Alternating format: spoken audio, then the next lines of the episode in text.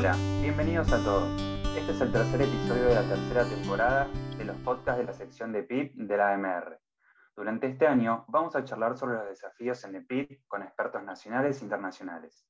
Mi nombre es Matías Castro y junto a Tamara Décima vamos a coordinar los podcasts de esta temporada. Hola Tamara, ¿cómo estás?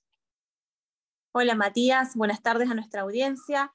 En el día de hoy estaremos debatiendo sobre un tema extremadamente interesante. Estaremos discutiendo sobre las controversias que surgen de las recomendaciones ATS-RS de las enfermedades pulmonares fibrosantes progresivas. Les recordamos a la audiencia que estas entrevistas a expertos se desarrollaron a lo largo de todo el año 2022 y se continuarán realizando durante este año su tercera temporada. Están enfocadas en trabajos científicos publicados recientemente o en temas de interés de enfermedades interdiciales. Les recordamos que pueden encontrar todos los episodios tanto en la mediateca de la MR como en Spotify. Para comentar sobre este tema, hoy nos acompaña la doctora Silvia Cuadrelli, especialista en neumonología, jefa de neumonología del Sanatorio Güemes, miembro de FUNEF y referente mundial en EPI. Y además, una de las autoras del consenso de experto de fibrosis pulmonar progresiva, publicado recientemente en la RJ de este año. Hola Silvia, buenas tardes, ¿cómo estás? Un placer tenerte con nosotros. ¿Qué tal? ¿Cómo les va? Un gusto.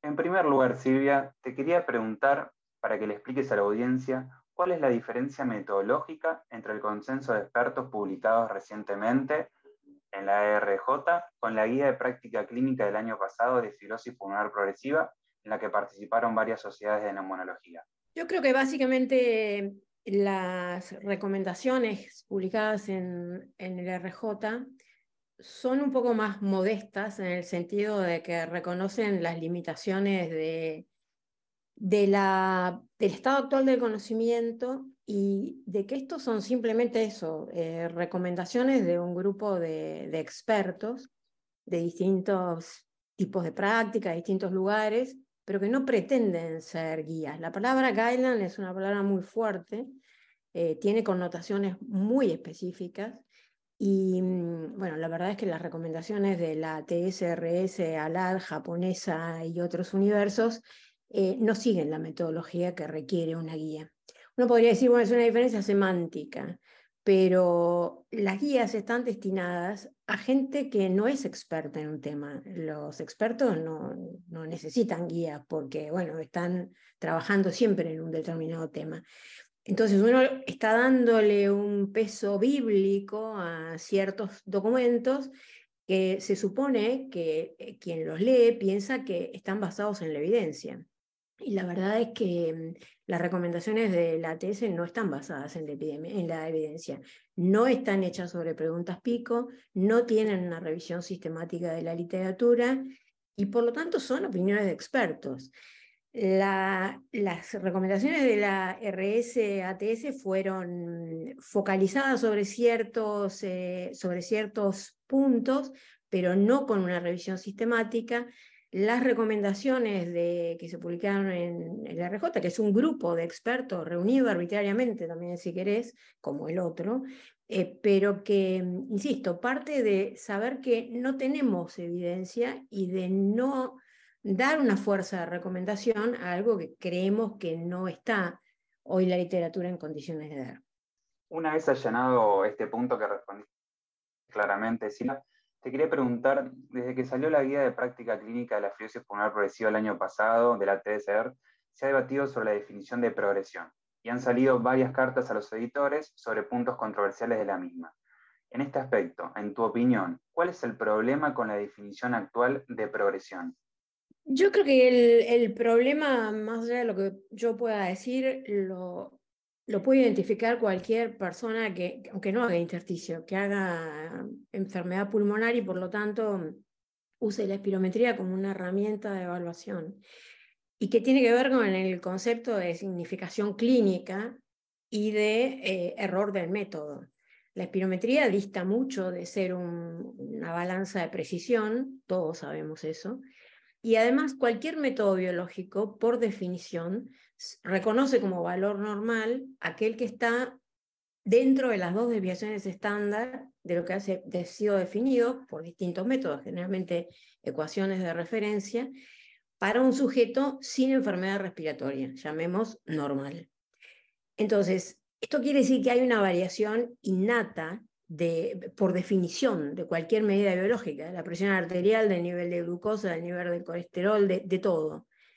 Eso por un lado. Por otro lado, la espirometría en particular tiene eh, cierta diferencia que depende, no solamente aún con el mismo tipo, con los mismos operadores en el mismo lugar, todos sabemos, Tamara hace función pulmonar específicamente, que tiene una variabilidad inevitable por mejor que uno trabaje. Entonces, cuando uno utiliza una medición, y esto a veces se discute mucho, se discute mucho en, en asma y EPOC, ¿no? porque cuando se evalúa una droga, se dice, bueno, la diferencia entre la droga A y el placebo es estadísticamente significativa. Sí, probablemente lo sea. Y resulta que cuando uno va a mirar, te dice, la diferencia en el BF1 es de 1,7%. Eh, Pero como tenías 500 sujetos en la muestra, eso es estadísticamente significativo. Lo mismo que cuando vos decís en cáncer, un tratamiento es estadísticamente significativo, pero la diferencia es de 7,4 días de supervivencia. Entonces uno dice, ¿cuál es la significación clínica que tiene cualquiera de esos últimos dos ejemplos que hemos dado? Bueno, lo mismo pasa con estas recomendaciones, que aún siendo muy respetuosa de mis colegas que formaron parte de eso, eh, es bastante absurda, porque todos sabemos que 10% de caída dentro de la capacidad vital está dentro del error del método. Entonces, eh, uno em, tiene que pensar que, primero que eso depende de la severidad de la enfermedad, igual que en el BF1, ¿no? De eso lo venimos discutiendo desde que yo tenía menos años que ustedes todavía, que hace mucho tiempo. Eh, una cosa es una caída de, del 10% en valores absolutos de alguien que tiene 100% del BF1 de la capacidad vital y otra cosa es una caída del 10% de alguien que tiene 30% del BF1 de la capacidad vital. Entonces, ese es un factor de error importante porque en un caso, en el primer caso, cuando alguien tiene una función pulmonar normal, 10% de caída, absoluto o relativo, por ahora sin meterse en ese tema, es una, una, caída que no tiene ninguna significación clínica porque entra, insisto, dentro del error del método. Distinta es la situación de alguien que tiene una función pulmonar muy baja y entonces ese mismo porcentaje de caída puede tener una significación clínica totalmente diferente.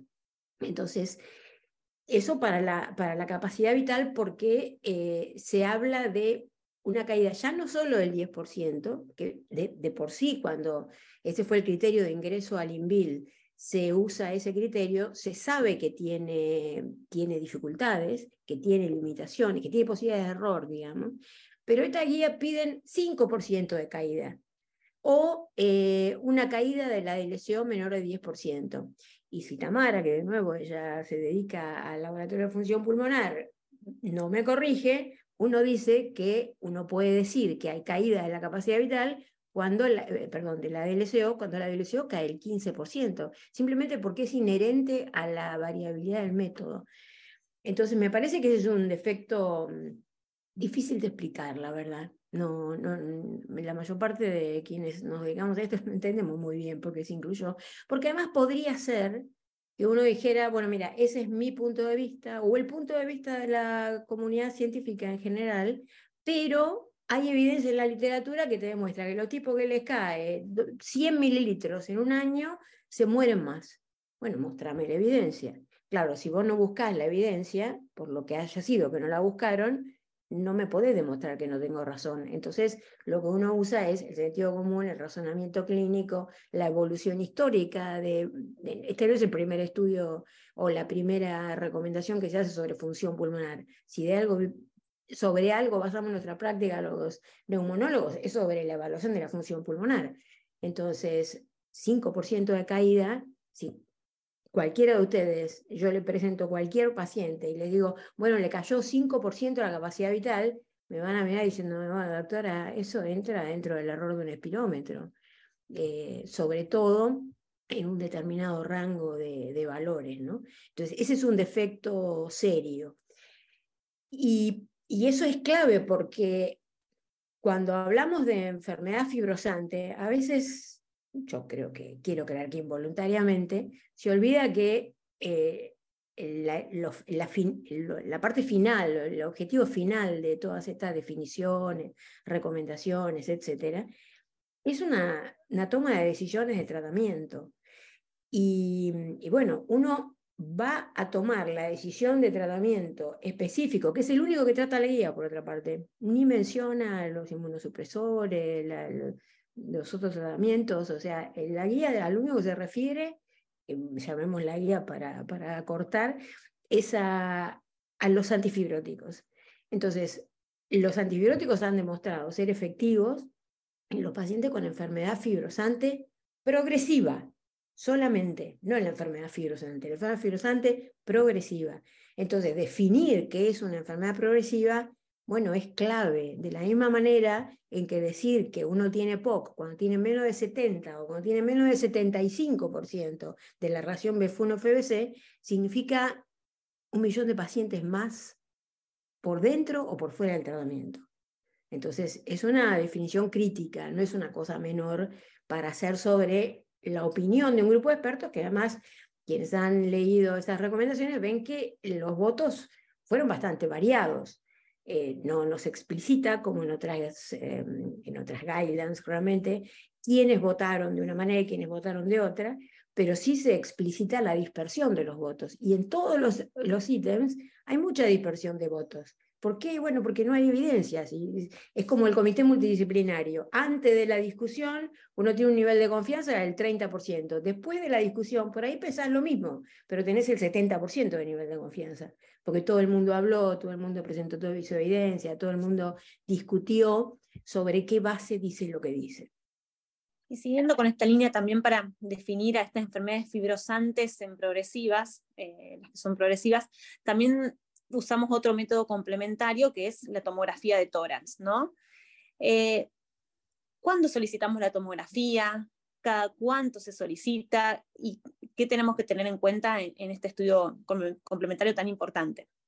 Bien, el principal problema que tiene la tomografía es que mm, esto puede cambiar rápidamente con la inteligencia artificial. ¿no? Y de hecho es un estudio que está ongoing, que está llevando adelante Simon Walsh, eh, que una de las cosas que se está estudiando es que nos pide a quienes participamos que definamos la magnitud de extensión de la enfermedad, después la inteligencia artificial te contesta y después sobre eso vos tenés que ver si cambiás o no cambiás de opinión por lo que te dijo la inteligencia artificial. Pero bueno, al día de hoy, contando con cerebros humanos nada más, y no todos con el mismo nivel de entrenamiento, eh, me refiero tanto a radiólogos eh, como a neumonólogos que trabajan en, el área, y esto también lo demostraron los trabajos de Simon, el desacuerdo eh, de... Mm, la tomografía es un método cualitativo, todavía no hemos logrado cuantificarlo. Hubo todo un entusiasmo, sobre todo en la década de los 90, diría yo, quizás en el año 2000, que se trataba de cuantificar la extensión de la enfermedad. La verdad que fue inviable porque requería una precisión de la comparación que no es fácil hacer en la práctica clínica, software muy costosos.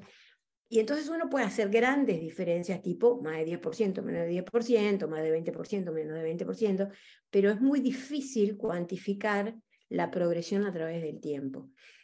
Entonces, también se ha mencionado en estas, eh, en estas recomendaciones algunos ítems en particular. La radióloga que participó es eh, Remy Jardin, que es una, una, francesa, obviamente, eh, con mucho protagonismo dentro de la enfermedad intersticial, que lleva muchos años trabajando en esto, pero mm, eh, se menciona la aparición de virus esmerilado, de reticulado, de disminución de volumen, de determinadas variables, la aparición de determinadas variables cualitativas pero que de nuevo son muy difíciles, es muy difícil que haya acuerdo con eso. Entonces, a la pregunta concreta que vos hacías, Tamara, ¿cada cuánto hay que mm, pedir una tomografía?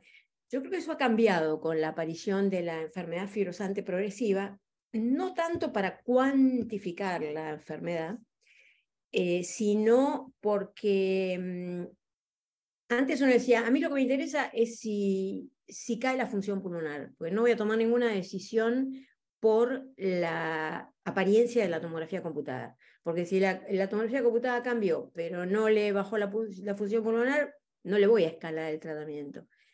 Cuando aparece el concepto de que las enfermedades no FPI pueden tener un patrón fibrosante, uno lo que quiere es saber si la enfermedad está, digamos, girando hacia la fibrosis. Y entonces por ahí sí, no hay un tiempo definido, no hay estudios que, que, lo, que lo hayan, creo que inclusive no hay estudios que lo hayan eh, testeado eso, eh, con o sin resultados positivos. Eh, por lo menos una vez al año vos querés ver yo diría, la personalidad de la enfermedad. Si sigue siendo predominantemente inflamatoria y, por ejemplo, vos estás haciendo tratamiento inmunosupresor, o si en realidad con o sin progresión de enfermedad. Si lo que tenés que hacer es escalar el tratamiento inmunosupresor o tenés que considerar los antifibróticos, ahí sí va a pasar por la imagen. Entonces, por ahí uno recurre más a la tomografía computada como método de control. Una cosa que, que mm, hablando con Wells, él enfatizaba mucho en varias conversaciones informales simplemente, era eso de que justamente uno de los temas que no tenemos resuelto, que está menos eh, explorado y con el que tenemos menos certezas en, en enfermedad intersticial, cuál es el significado de la progresión. Porque los que hacen, ustedes que hacen enfermedad intersticial, ven pacientes que de repente tienen más imagen, tiene más imagen, pero la CBF y la LCO están clavadas en el mismo lugar. Bueno, uno explora si eso no es hipertensión pulmonar, qué sé yo, pero, pero, pero no siempre, no es que tenemos demostrado, como con la capacidad vital, que los cambios, eh, que la progresión cualitativa e ineficientemente como la medimos hoy, sea un criterio predictor de progresión o de mortalidad. Porque al fin y al cabo lo que interesa es eso, no es que tan fea me parece la tomografía, al paciente no le interesa eso. Eh, lo que nos interesa es aquello que nos, va, nos está anunciando que la enfermedad le va a ir peor. Bueno, eso no, no lo sabemos bien. Y bueno, estaría, estaría bueno que las recomendaciones de la ATS hubieran abordado ese punto. Hubieran dicho, bueno, mira, no sabemos, pero recomendamos tal cosa. Pensamos que la estrategia es tal, que tenemos que... No, simplemente es progresión de enfermedad y arreglate para saber qué es progresión de enfermedad. No, no te dicen lo que es, ni, ni sabemos por el resto de la evidencia qué es exactamente progresión de enfermedad. Claro, cuando es una cosa muy grosera, pero cuando es una cosa muy grosera, no, primero, seguro tenés cambios en la función pulmonar y además no necesitas una guía para que nadie te diga lo que tenés que hacer. Si un paciente está dramáticamente peor, ya sabés lo que tenés que hacer. Lo que necesitas de un grupo de expertos es que te orienten en aquellas decisiones que son difíciles, no en las que son fáciles. Silvia, recién mencionabas que encontrabas algo de debilidad en lo que estas guías hablaban sobre el tratamiento. Además de esto, ¿encontrás algún otro punto importante sobre el cual estas llamadas guías no, no se expidan? En primer lugar, yo creo que un, un tema que no, no se trata en, uh, a ver, en quizás, por lo menos a mí me parece, no, no llega el mensaje. Bueno, finalmente lo que todos sabemos, eh, es muy difícil hacer, hay, una especie de pasión por hacer guías, ¿no? Es como si uno pudiera, eh, es algo así como explicarte qué es el amor. Yo ahora me voy a sentar y te voy a explicar qué es el amor. Vos te, te morí de risa, si la doctora estuvo fumando algo. Porque no, hay cosas que no se pueden hacer, no se pueden hacer. Bueno, los pacientes con enfermedad intersticial no son todos iguales, son diferentes. Y entonces uno tiene que tomar, en general uno dice, la evaluación de los pacientes es multidimensional. Uno tiene que tomar todos los criterios. Tiene que tomar los síntomas, tiene que tomar la radiología y tiene que tomar los valores funcionales. Siempre. Bueno, no, no siempre. Porque en una paciente que tiene, otra vez, 35% de la capacidad vital, la caída de 15% de la LCO a mí me alcanza para decir que tiene progresión, porque además no me puedo dar el lujo de esperar a que tenga a que cumpla ningún criterio, que tenga 22.7%, porque 22% ya es el, es, el lazareto, es el anticipo de la muerte, ¿no? Entonces, hay pacientes en quienes vos te alcanza la función pulmonar. Ahora, hay otros pacientes que dicen aumento de los síntomas poco, poco, pocos criterios son tan ridículos como ese. Aumento de pacientes que además estamos hablando de no FPI, o sea, no una enfermedad puramente pulmonar, sino diría por definición una enfermedad con componente extrapulmonar, que están recibiendo inmunos, muchas veces corticoides, que tienen enfermedades con compromiso sistémico, que además muchas de ellas son mujeres jóvenes que están profundamente deprimidas, con toda la razón del mundo, que además tienen complicaciones, tienen insuficiencia cardíaca, tienen neumonía, tienen episodios virales superiores, tienen hipertensión pulmonar, tienen tromboembolismo a pulmón, entonces, uno no puede decir, le aumentaron los síntomas, le tengo que dar antifibróticos o, aunque fuera, le tengo que aumentar. No es que no le vas a prestar atención. Le, le vas a prestar atención, pero vas a buscar otros elementos que te lo corroboren y hay muchas maneras de medir a los pacientes. Ahí sí le vas a hacer una tomografía computada, aunque te parezca que la función pulmonar no se movió mucho, o le vas a repetir la función pulmonar más rápidamente que lo que se lo hubieras hecho en otra oportunidad, o le vas a pedir una angiotac porque decís, no tengo ningún elemento que me diga que... Eh, eso en, en, hipertensión pulmonar es una cosa, en fibrosis pulmonar en general, sobre todo en FPI, porque justamente es más pura, es una cosa que pasa frecuentemente. Vos tenés el paciente Está bien, está mal, los pacientes con fibrosis pulmonar están mal.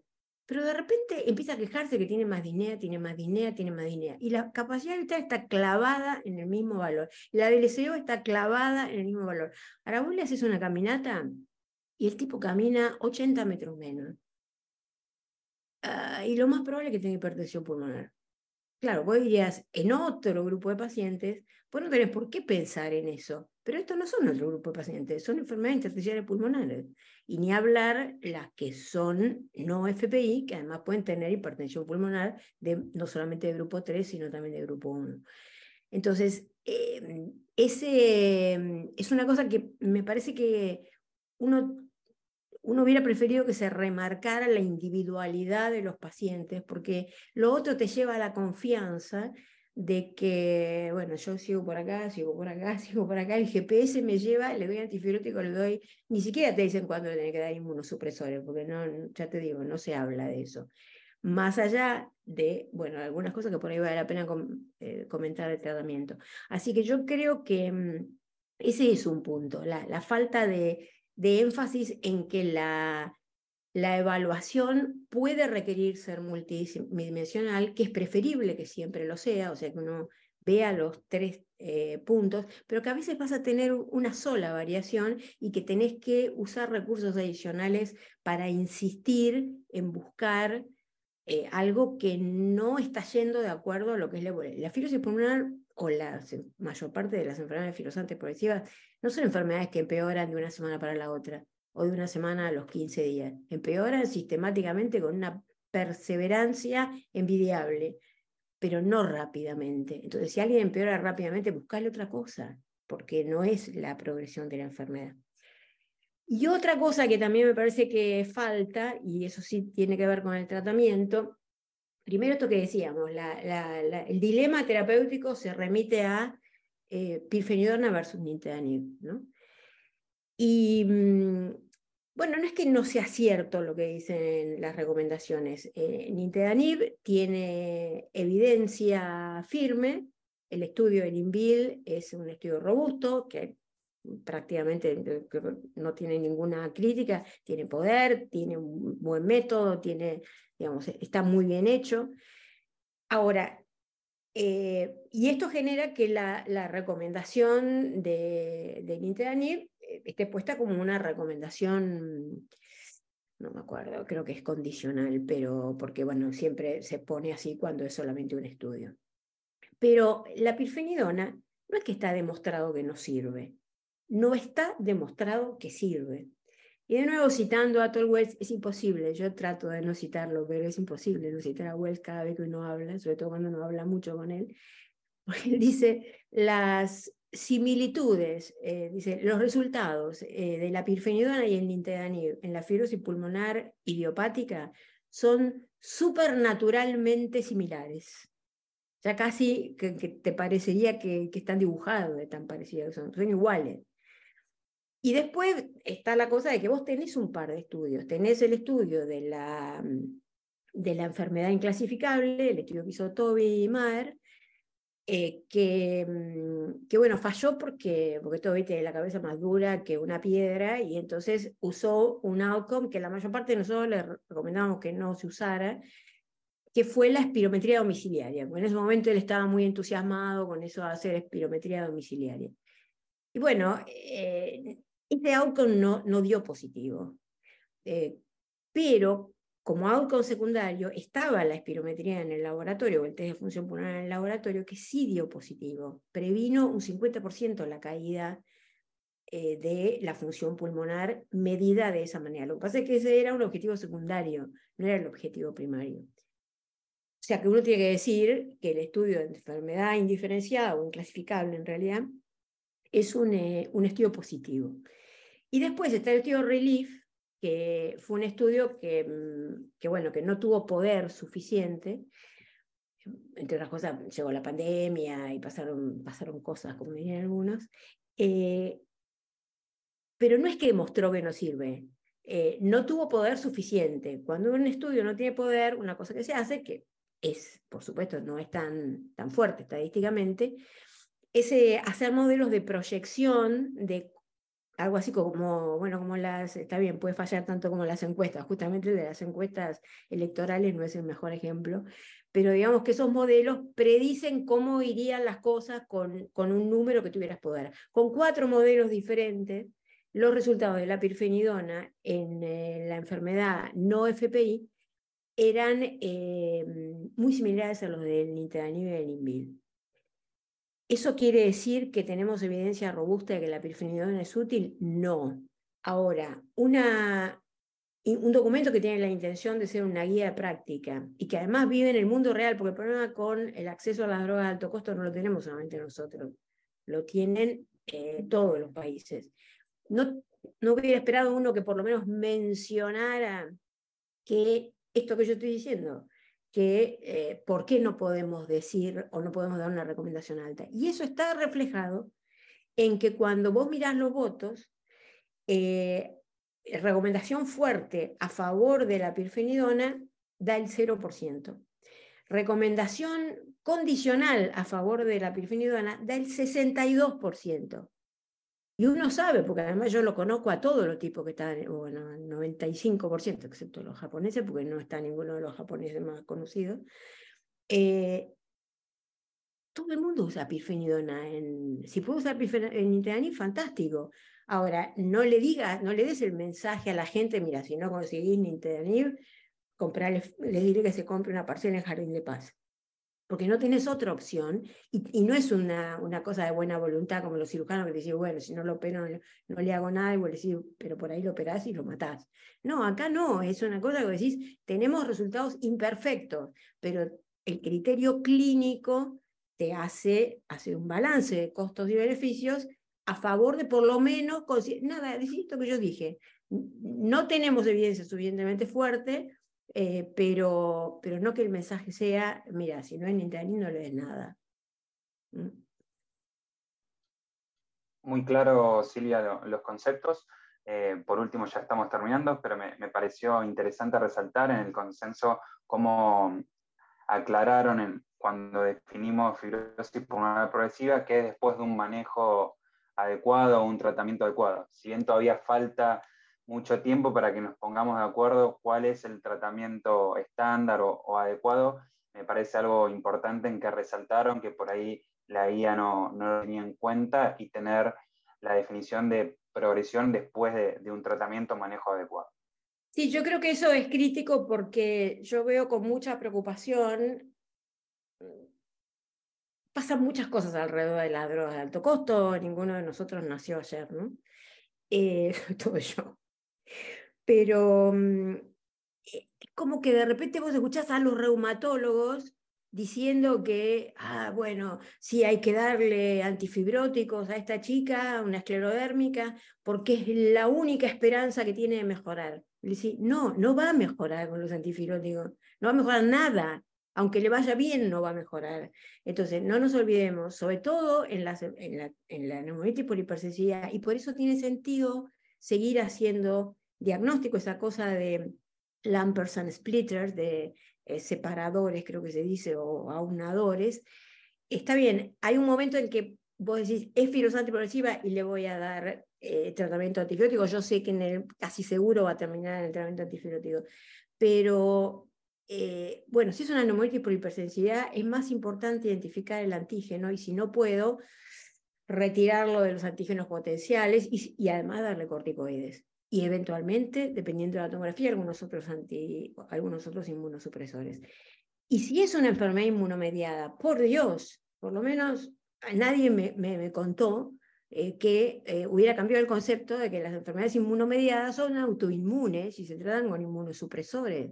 Entonces, que haya que agregarle en algún momento tratamiento antifibrótico, pero cuando uno demostró que el tratamiento inmunosupresor, que es el tratamiento de la causa de la enfermedad, la fibrosis es un epifenómeno, es una desgracia, es el queloide que te sale en la panza después de una cirugía, no, no es la enfermedad primaria.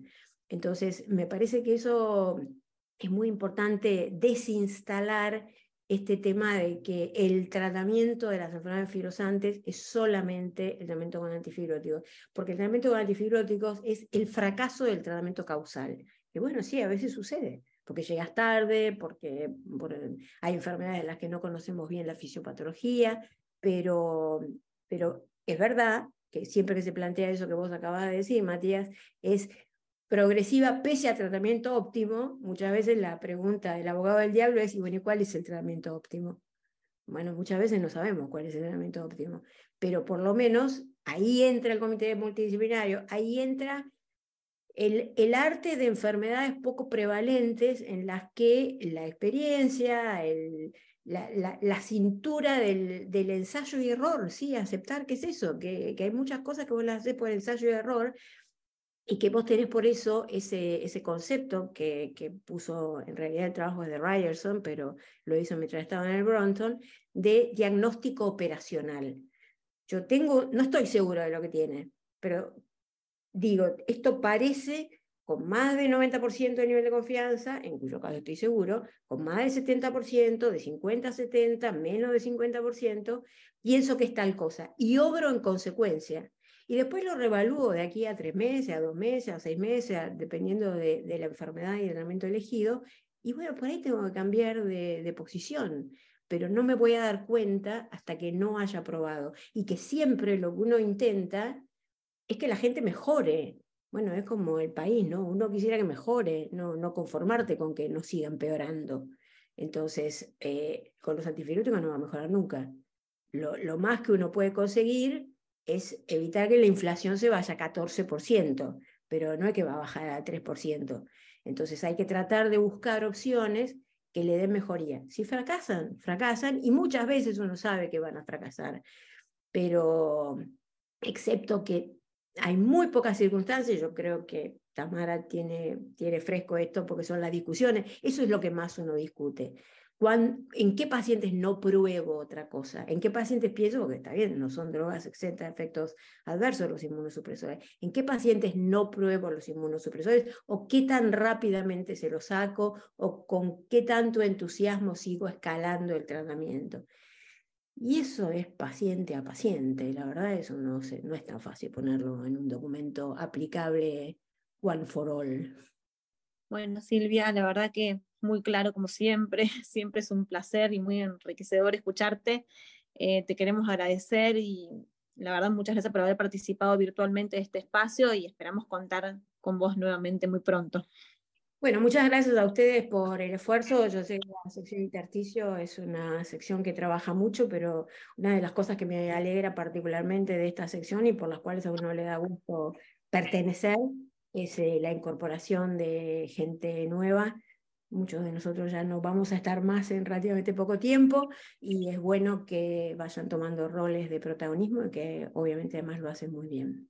Bueno, muchas gracias a todos. En la descripción dejamos el consenso de expertos y la guía de práctica clínica de la fibrosis pulmonar progresiva. Nos encontramos en el próximo episodio de esta tercera temporada de Desafíos en el Muchas gracias.